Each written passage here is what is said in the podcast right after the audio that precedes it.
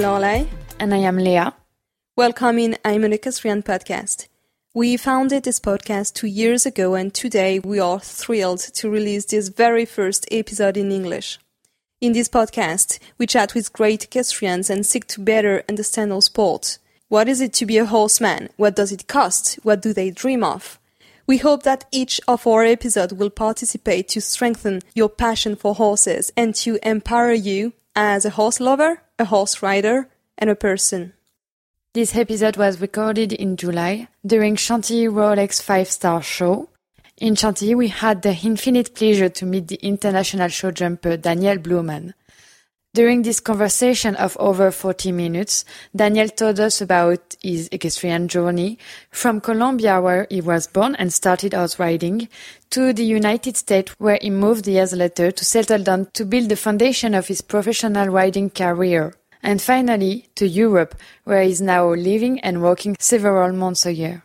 We all know about Daniel's amazing riding skills, but while recording this conversation, we also discovered a person whose strong and powerful core values help navigate through life through failures and setbacks. We hope that you will like this episode as much as we enjoyed recording it. If you do eventually like it, feel free to share it with all your friends. I am an equestrian is now going international. Help us build a wider community of horse lovers. Today's episode is sponsored by Helite. Helite is a French-based company that has been offering individual airbag vests to protect riders from all disciplines for nearly 20 years. The company was founded in 2002 by Gérard Thévenot, a French engineer specialized in fluid mechanics and passionate about light aeronautics, such as microlights, hang gliders, and paramotors. This is while practicing his passion that Gérard Thévenot quickly made this observation. The accident rate is still far too high. Because he is convinced that a good protection equipment can help an athlete to practice his activity more serenely, to enjoy, perform, and surpass himself, he imagined a range of airbag vests adaptable to all activities with a high risk. From the start, Helite has built its development and research strategy on a crazy bet to make the world safer by developing new intelligent solutions to protect and accompany people in their sports and daily practices. By focusing exclusively on the development of personal protection and equipment, the company has gradually become an expert in the sector. Their airbag vests are used in a wide range of activities and sports such as motorcycling, horseback riding, cycling, health, aeronautics, industrial work, and they are of course very popular in high level sports. What we like about Helite, their airbag vests are 100% made in France and manufactured with high performance and comfortable fabric materials.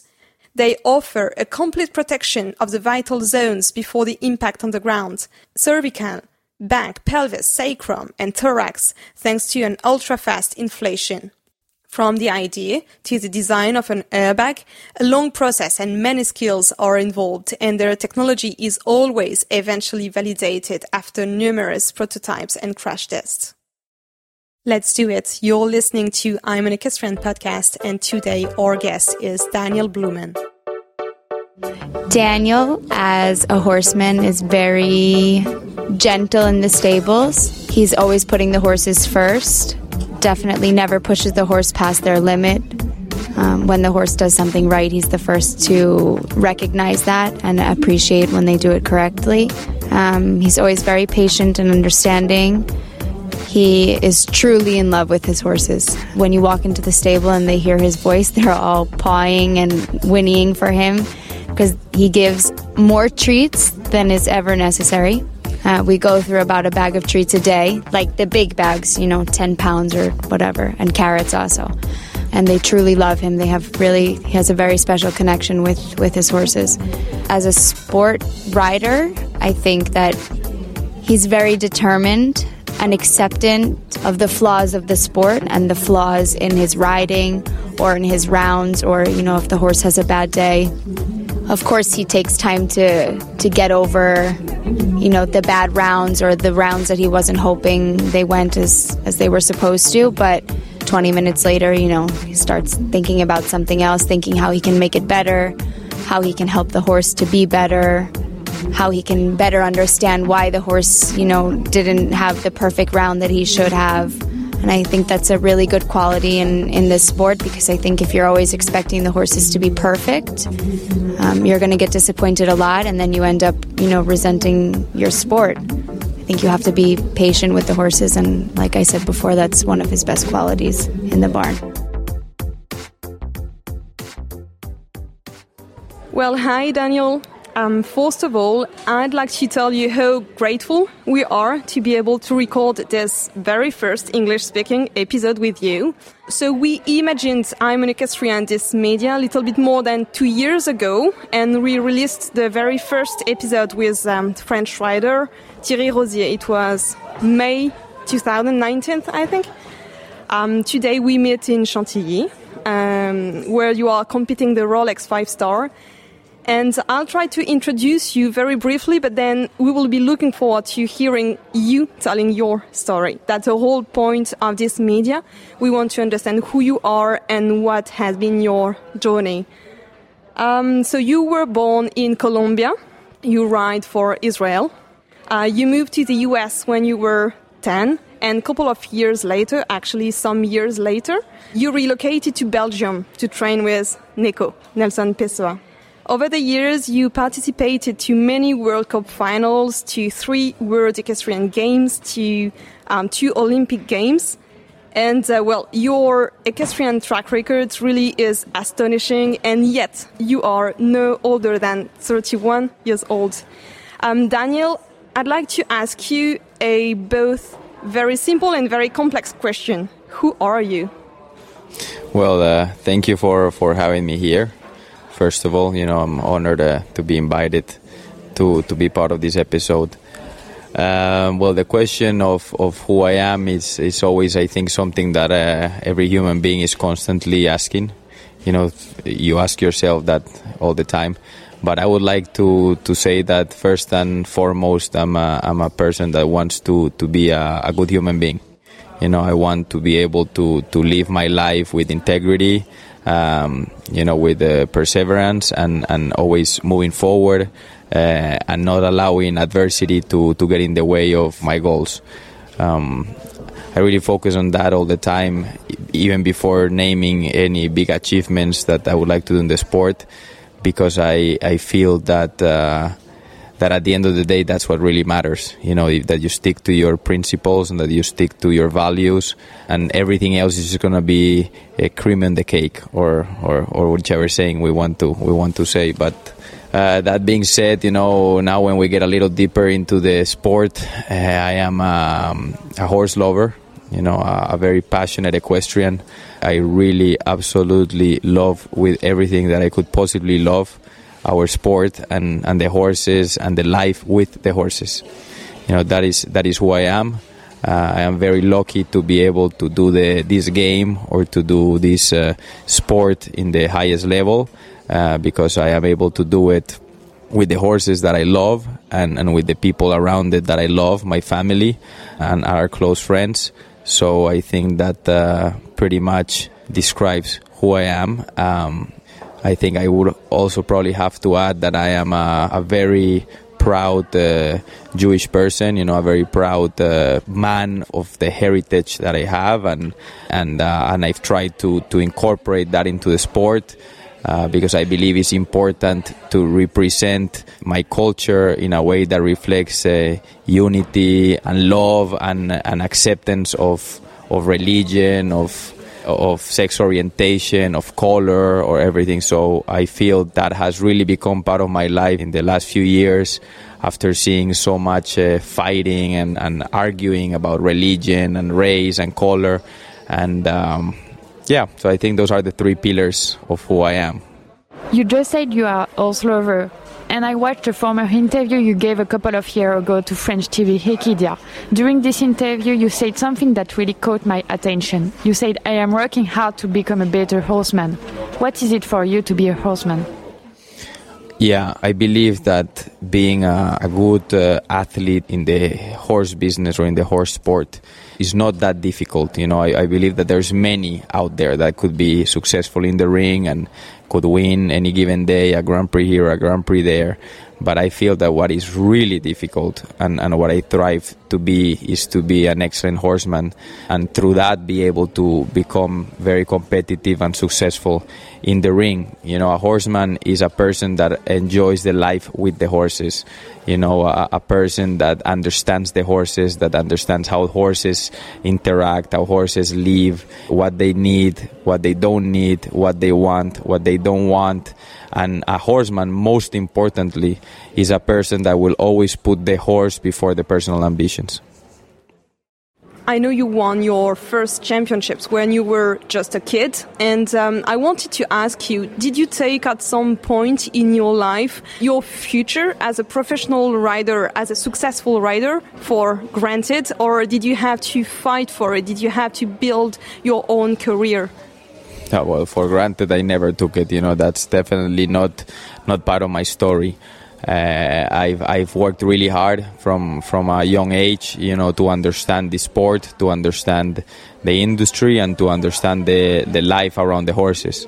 My family don't come from horses, you know. We are first generation of horse people or horsemen or or equestrians to put it that way. And i've had to learn the only way that you can learn which is uh, making a lot of mistakes uh, living through many different experiences. And luckily for me being able to to be next to great horsemen and great uh, champions of our sport. But uh, yeah i mean I, I, had some success uh, at my earlier years but success is, is very relative. Yeah you know i won a few things uh, i think here i think there but but from there to where we are now and from where we are now to where I would like to be, there is a lot of work, a lot of work, and a lot of years left of uh, perseverance, as I said, of um, resilience, you know, of keep working on. I believe that to be the best that you can be in what we do, uh, there is just a lot of experiences that need to, to be collected. And, uh, and I have yet a lot of them to be collected so that I can get uh, to my prime in, in our sport. Is there any magic recipe that can bring a young and passionate rider to compete to no less than two Olympic Games before his 30s? Yeah, you know, I, th- I, think about that actually quite a little bit. Also, I, I have to say that um, you know, there's not really not really a magic uh, recipe or a single piece of advice that I could give anybody. The one thing that I would like to say is that, first of all, I I am and I was especially then a huge dreamer. I had big, big, big dreams. I was young. I was, I was full of motivation to achieve those dreams, convinced that I would be able to. And most importantly, I'm a person that knows how to make changes really quickly. You know, like uh, I don't make decisions. I never did based on what I said the day before or the week before. You know, I am always constantly learning and constantly changing, and that allowed me to adapt to different situations quite fast. Uh, of course, I mean, when you're if you're talking about the two Olympic Games, you know, it has a name, Sancha, the mare that I had that started my career really on the highest level. I think was the breakthrough. She was the vehicle that allowed me to get myself into the big competitions, into the Olympic Games, and, and into everything else. And and through that, through those experiences, I was able to really uh, get more knowledge and more experiences, which at the end of the day is the most important thing that you need to be able to have regardless of age. You know, yes, I am 31 and it seems like, uh, like I am very young, but I have had the opportunities to have and collect a lot of experiences. So, so maybe the age is young, but when you really look at everything that happened, it started on a very early age for me. It's, it's going to be already 10 years since I first came to Europe. Uh, so uh, that's a long time. You know, it's a decade of, of doing nothing else but horses and, and trying to absorb all the information around me. And um, I feel that if you are a young person and you are you want to be in, in our sport and, and your dreams, our goals are to to compete in the highest level, you have to just be ready to be super patient uh, you need to love the horses. You need to put the horses before anything else, and you just need to patiently wait for your time. You know, the the, the sport is long. The race is very long. To me, it happened very early. Um, and I'm not a patient person, and I understand that if, if it would have taken 20 years, I would have gotten very impatient and probably sad at moments and frustrated. But I am completely sure that if you stay in the right path, sooner or later, you're going to get an opportunity. You're talking about the experiences that shaped your life and have you become the person and the rider you are today. Can you tell us a little bit about the steps that happened in your life from your first championships when you were still in Colombia to who you are now? I'm sure that I know that you have lived in the US. I know that you have relocated then to Belgium. Can you just tell us a little bit about uh, the timeline, you know, of your career? Sure. Well, I was born in Colombia. Uh, at age 10, um, my family moved to South Florida, where I had the opportunity to to live 45 minutes away from Wellington. So I was constantly going to Wellington to watch the winter circuit um, which is a very big circuit in North America. So I had uh, the chance to see the greatest names in, in North American sport and some Europeans compete there. So that pretty much was my first being exposed to the sport of higher highest level, which I really really love. I really liked it. I'm a big fan of our sport, always was. At age 14, I went to the children finals, the FEI World Championships the, for children, and uh, and I won. Uh, so that sort of opened the possibility of, of doing some more. I got an invitation to the German Friendships um, that were to happen the year after, uh, which is you know a great initiative that happens here every year with uh, Lars Meyer zu Bexten in his place in Germany. And then through that you know uh, i had to go back to colombia. I was living back in colombia. I finished school really in colombia. Uh, my family relocated back to colombia again. And when i was 17 i just decided to go back to america because i really understood the american system and i had made some contacts and connections through the years that i was there so I went back there and started my career as a professional. But I always knew that in order to make it the whole way, I had to relocate eventually to, to Europe. I was very, very lucky that during the times of the beginning of Sancha's career, Eric Lamaze uh, helped me, gave me a hand, and uh, brought me to Europe for the first time, helped me through my first five star win and the Olympic Games. And then once I came here to, to Belgium with him, I got to see what was happening in Europe, and you know it was humbling. It was a completely different experience. And the year after that, 2013, I relocated to, to spend nine months or like nine months of the year in Belgium. I was living in Waterloo, very close to Nelson Pessoa. Actually, I lived at Neco's place for like two months. It was an unbelievable experience, and through that became just pretty much the rebirth of my sport. You know, like learning the sport all over again from the beginning from the basics. And um, yeah and since then you know I've, I've just kept working and you know kept developing young horses which became really the roots of my sport. All of the most of the horses or all of the horses that I've competed internationally are horses that were developed by us since they were young yeah, here we are. You know, I've had the chance since then to work with other great professionals, with other great horsemen, and uh, it's it's a never-ending uh, quest of learning. You know, of knowledge, of trying to get uh, the most you can, because uh, all the time the best existing horsemen in our sport are getting better themselves. So so we're always playing catch up, playing catch up, playing catch up. Hopefully, to be able to eventually uh, be almost as good as them, so that at any given point we would be considered, you know, one of the best competitors in the tour. You just talked about uh, Eric Lamaze, and in another media, in Street for Life, you expressed your admiration for Eric. Can you tell us about him, about the reason why he's such an inspiration for you? Yeah, when I was uh, sort of in my later teens, you know, my 16, 17, 18, 19, you know, it was the, the time of, of Lamaze with the Hickstead. And uh, I've watched many combinations jump in my life, you know, a lot of rounds. But the rounds with Hickstead were, Eric and Hickstead were just magical. You know, that was just amazing.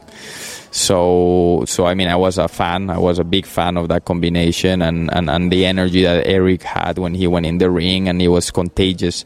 And I was able to get close to him, and we became friends. And and yeah, I mean, uh, Eric is a winner. You know, Eric is a guy that lives his life every day to the maximum, and I was able to learn a lot a lot from that. You know, it's a, it's a philosophy of life and a philosophy of writing that that is different, but uh, but it works. And like I said, his his energy and his passion is uh, contagious. So I really like that.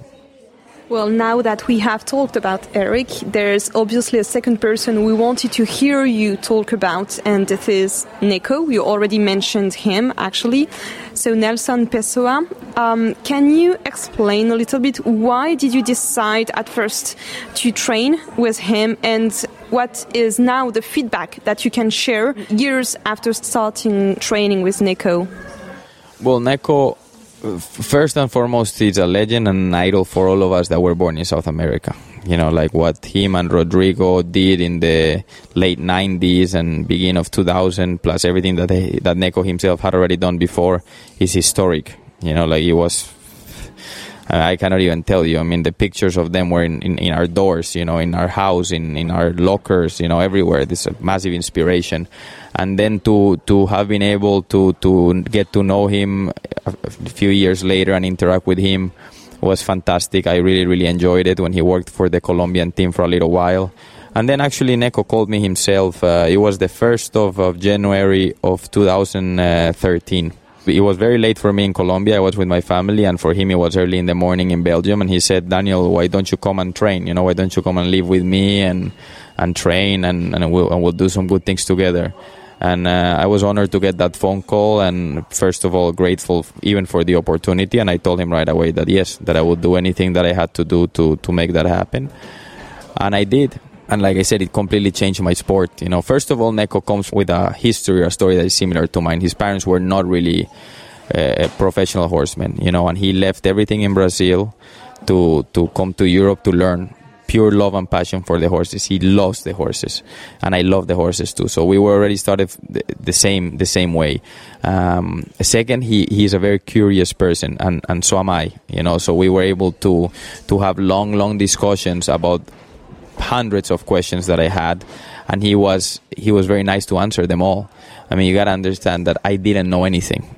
You know, when I mean nothing is nothing, I did things because people said you had to do things, but I didn't actually know why we were even doing those things. Neco explained me everything: why, why not, how, when things were invented, when was the first time that this beat was ever used, when was the first time that back boots were ever used, when was the first time that a horse jumped with a hackamore.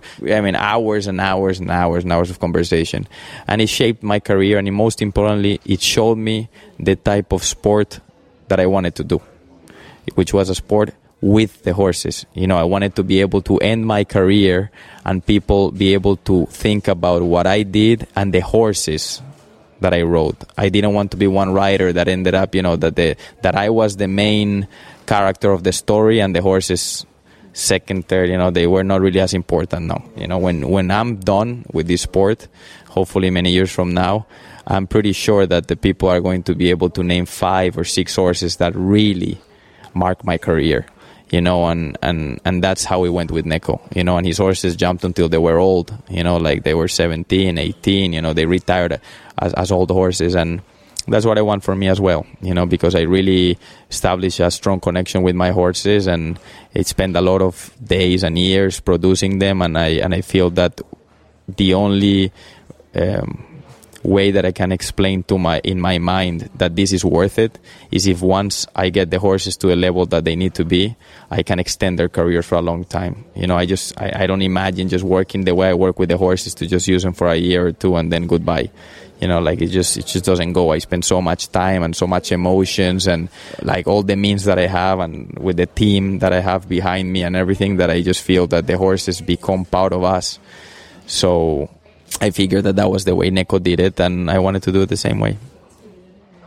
You just said that. Well, you know, when you were at first in the US, you were already very successful. I mean, performant uh, in sports, and you said that you knew that you would have to relocate to Europe. That for the um, future of your career, it would be something very important, significant. How did you know? Like, how is Europe so different from the American system, and why was it uh, to you so important to move to Europe, to keep improving, to keep um, moving forward in your in the way you were riding and in, in your career? Well, it's very simple. The philosophy in Europe is to produce, and the philosophy in America is to use. So in Europe you produce horses, and in America you use horses. So in my situation and the way I wanted to do sport, and especially with the with the financial backing that I had, there was no other possibility to do the big sport if I was not producing horses. And if I was going to produce horses, I had to produce them in Europe. So I relocated to Europe for that purpose, to learn how to produce horses, you know, to, to get a young horse, to teach it, to do the cycle, to, you know, go make it from five to six, from six to seven, from seven, you know, do, do the whole entire career of the horse. And, uh, and that's what I did, you know. I have to say that uh, my very, very good friend, Camilo Robaggio, who I grew up with, he has, you know, he doesn't get any recognition for all of these things that we've done together, but we did it together. You know, Camilo and I grew up together in, in Colombia and, and he loved the horses the way I did and was passionate about it the way I did. And when I decided to relocate to Europe, I called him and I said, you're coming. You know, this is, this is what we're going to do. And he did. And he lives here. He's lived here already for like 80 years. And, and he is the man in charge of, of our entire operation of, of young horses. And uh, without that operation, there wouldn't be sport for me. Um, but yeah, that being said, you know, Europe gave us the possibility of, of learning how to produce. So you spent half of your time uh, over there in Florida during winter, basically, and the rest of the year you live here in Europe. Would you say that both systems are so much different? How can you explain that? Well, situation has changed and constantly changes for me in particular. You know, like when I first came to Europe, I was spending nine months of the year in Europe and three months in America because I was starting the the the young horse operation. You know, the, the, I was learning how to select them, how to train them. You know, so I had to spend a lot of time here with Camilo. Nowadays, things have changed a little bit for me because now I have a family, I have kids, I'm married. You know, so so things have changed. But that, so I spent like the four, three and a half months in Florida. Then we have a place also now in New York. So then I spend some time in New York. But when I'm in New York, I travel a lot to Europe. You know, it's an easy flight uh, from New York to, to Europe. And that's how I spend the rest of the year until I go to Florida. You know, being in Europe and being in New York, traveling a little bit back and forth. But for me, that was the way they worked because my owners are American, you know, they live in America. Uh, my wife is American. I, I know America and the system very well, so for my business, it's very important to be present in America. Uh, yet in Europe, I have the production of horses. You know, I, I never had a European sponsor, client, or anything. You know, I've, I think it's it's obvious that there's plenty of European riders that are looking for opportunity. You know, what the chances that the Colombian or Israeli boy get those horses is highly unlikely and I know it, and I think it's it's normal. So I, I knew that I had to create a structure where I had a business that could support and pay for the organization in Europe that was producing the young horses that eventually would be for sport for myself and the ones that uh, not necessarily make it for sport or or like right now that we have plenty some of them become for sale so it's it's um it's a circle. You know the north america and europe work together. They're completely different systems. I'm lucky to know both systems very very very well and to be able to to adjust and to to make decisions depending on the moment of every horse and depending on on the moment of the sport or, or the moment that I am going through whether I have to spend time in Europe or spend time in America. I feel that that's a privilege and I feel that that makes me stronger and more competitive because I have extreme flexibility to be able to be in any of the two places at any given time and, and be ready to perform in any of the two places there's some topic that you just talked about, and um, we have talked about it just a little bit earlier with Jérôme Guéry. You mentioned that the fact that you now have a wife and kids have changed a little bit your organization, you know, your structure. And um, this is something I wanted to ask you because we know how time consuming is this sport. How do you manage to find a balance between your family life, between spending time with your wife and kids, and also performing and being there for every key international competitions, championships. How do you do? Look, it's not easy. It's not easy at all, but prior, you have to have your priorities straight. And for me, my priorities are very clear. The moment I decided to have kids, I was having kids and, and I was going to raise my kids. You know, like there was not going to be, they were not going to have an absent father that was in a horse show every week and that was leaving five days a week to, to compete. So, so based on that, I've made a schedule where I am sure to be there with them a lot. You know, I, I do travel, I do I, I do horse shows, but but I, I, I maybe don't do as much as, as some of the uh, riders do you know the kids are young maybe in the future when they're older things are going to change but that's that's what it is right now. Uh, for me family is extremely important. You know our sport is very time consuming but it's also very mentally consuming and emotionally consuming and if you don't keep a balance it will take a toll on you. You know you're going to get older and at some point you're going to look around and you're going to start saying yeah i have all these grand prix wins and all these things but i don't have nothing else and that's not going to happen to me. You know, I had clear what I wanted. Also, I started to identify competitions and events that are really important for me, and those I never miss. You know, I work towards those events.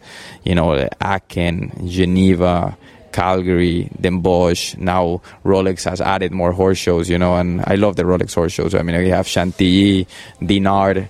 Then you have, uh, I was able to go for the first time last year, last week to Windsor, and then you have you know some shows in America that are important for me, you know, like the Hampton Classic, or you know, there's events that that are important for me in my calendar, and I just really circle them from the beginning of the year, and I work towards that. And every other week, every other show, even if it's a five star or whatever it is, for me, it's just not that important. You know, like the championships, of course, always important, and Olympics and things like that. But uh, many of the other five stars just became sort of not that important for me you know so so i work around that and when you really put that on a calendar there's not so many weeks that are very very very important and for the weeks that are not very very important i just pick horses that are close to home so that i can be with my kids and still be with the horses and, and do what i do I just want to talk about your performances. Were you prepared to handle so much pressure, so much success so young? How did you feel before, during, and after London and Rio Olympic Games? Well, first of all, I've never been the type of guy that has felt um, that I'm so successful or that I have the because I'm always looking up. You know, I'm never looking back. So, and I've never been in the top. So I, I've never been able to really feel what it is to be so successful because I've always been chasing the very successful ones, and, and that didn't include me. So I never felt like that, and and for that same reason, I never felt that type of pressure. The pressure that I feel is with myself. You know, the pressure of trying to perform, the pressure of getting good results. I'm a competitive person. You know, I want to do well. For London, it was just very special. I was living in a bubble. It was I was training with Lamaze. I was 21, 22 years old, riding a very very special mare, like a, just a really different type of horse on with Sancha, and I just rode the wave. You know, like like they say in America, I just went with it. You know, I was just doing any everything Eric said I had to do. I was. Um, enjoying it. I was I trusted my horse 100%, and London was magical. You know, when you look at the video still today, when I look my rounds in London, they were incredible. But I wasn't thinking. You know, I was just doing, and I had the help of the number one rider in the world at the time and Olympic champion at the time. So I mean, I was I was on a cloud. I was living my dream. Uh, after that, things changed a lot. You know, uh, the, the, next few years were very difficult. I still got to get some good results and still got to qualify again for Rio. But my life was different then. I was I was seeing the real reality of the sport and how difficult it was. And uh, and I had a, actually a bad injury for Sancha just weeks before the Olympic Games of Rio. So I ended up going with Apardi that was a little bit green and perhaps unprepared for that type of event, and it didn't go our way. But you know what? It, it also taught me how fragile uh, horses and, and, the career is. You know, Sancha was a really, really strong horse, and I and I maybe never imagined how strong she was compared to other horses. You know, Sancha went as a nine as an eight-year-old to the Pan American Games. A nine-year-old, she went to Olympic Games. She won a five-star Grand Prix as a nine-year-old. I mean, she did so much that I almost imagined that every horse was going to be like that. But I was wrong. You know, that was Sancha. Um, but yeah, you know, it's been a process. We keep working. Uh, like I said, never looking back, always looking forward to producing more great horses and to, to keep the great ones that we currently have doing the sport for a long time and just enjoying it. You know, we'll see what uh, what other achievements we're able to get uh, through my career, but that's that's not really what's most important for me. So we are going to talk about the present day so you were qualified for Tokyo, and um, you happened to be unable to go um, for some legal reason, I'd say, um, some conflict with the FEI rules. What's your feeling today after such a setback? Are you already looking forward the next championship, the next Olympic Games, or are you thinking about it? What's your like state of mind today? No, I'm perfectly fine. You know, I'm, I'm thinking about the next thing. Look, I did everything I could. Uh, I was part of the team that qualified Israel for the Olympic Games. Tokyo was a big deal for us. Uh, unfortunately, it wasn't meant to be. You know, I put a lot of energy and, and a lot of time into our team and, and Tokyo, but uh, it wasn't meant to be for me. You know, we had a, there was a registration issue in the passport of Gemma. Ladriano was just coming back from injury, so he I wasn't going to push him to be in Tokyo. You know, like for me, horse, like I said, horse always comes first. Everything else comes second. And uh, I fought until the end. You know, I, I tried to use all the tools that we had. Uh, unfortunately, the FEI legal department had a different vision and a different position than the one I had. Who knows? Maybe for the best. Maybe simply I was just not supposed to be in Tokyo and that's it, you know, and, and that's how I take it now. And I honestly do not think about it. You know, I'm cheering my team. I'm a fan of the of the sport, as I said. I'm a fan of Team Israel, so I will be cheering them and sending me sending them my best energy. But for my career, I'm already way past that. You know, I'm I'm thinking on the horses that I have right now, on continuing Ladriano's rehab on competing on other competitions that I have to compete. And sure, you know, Paris is in three years. That's still a long way, but we have the World Equestrian Games coming coming soon. And uh, and again, the Rolex Grand Slams, with for me, are everything. You know, it's really what I what I work for every year. Um, so yeah, focus on that, and uh, like I said, you know, I'm a guy that knows how to adapt very, very, very quickly to situations. So I had uh, received the notification that I wasn't going to be going, and I had already, I was already working on the plan that I was going to do since I was not going to to be part of the team in Tokyo. So we move forward. I think we are soon at the end of this interview, and I just want to ask you something. What are your dreams now, Daniel? What will be your next challenge? No, like I said from the beginning, uh, my challenge is to be able to, to keep a balance uh, between, uh, uh you know, the three pillars that I told you earlier, you know, of, li- of living the way that I think I should live my life, uh, of, of being the type of horseman that I want to be, and, and that I represent my values and my culture uh, the way that it should be represented. You know, that's those are my goals. Uh, if you want to put that into equestrian context, you know, and say that I would like to to be a world champion, absolutely. Would I want to be an Olympic champion? Hundred percent. You know, like uh, winning the Rolex Grand Slams. I mean, that's what I work for. But I don't know if, if that's what's going to happen. You know, it's it's out of my control. I can only control what I can control, and, and I work towards developing the best horses that I can develop and to becoming the best horseman, best rider that I can and and through that process, uh, maybe I'll end up winning some of, of, of the things that everyone wants to win. But more importantly, I just hope that I can stick to my way and to, to my journey and, and see what the result will be. Well, thank you, Daniel. I think we're done. Um, we really, really hope to see you in Paris 2024. And um, back today, we just wish you good luck for tonight and the main competition here in Chantilly. Thank you very much. Thank you for having me. You just listened to I'm an Equestrian podcast with Daniel Bluman. This episode was the 56th episode we recorded for I'm an Equestrian, but also the first one in English.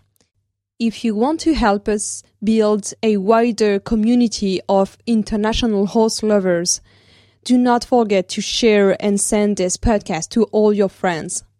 If you liked it, if you enjoyed listening to this very unique story, send us a private message on Facebook or Instagram with your thoughts and feedback. Two weeks from now, we will release a new episode in French, and about the next episode in English, you're gonna have to wait a month. See you soon!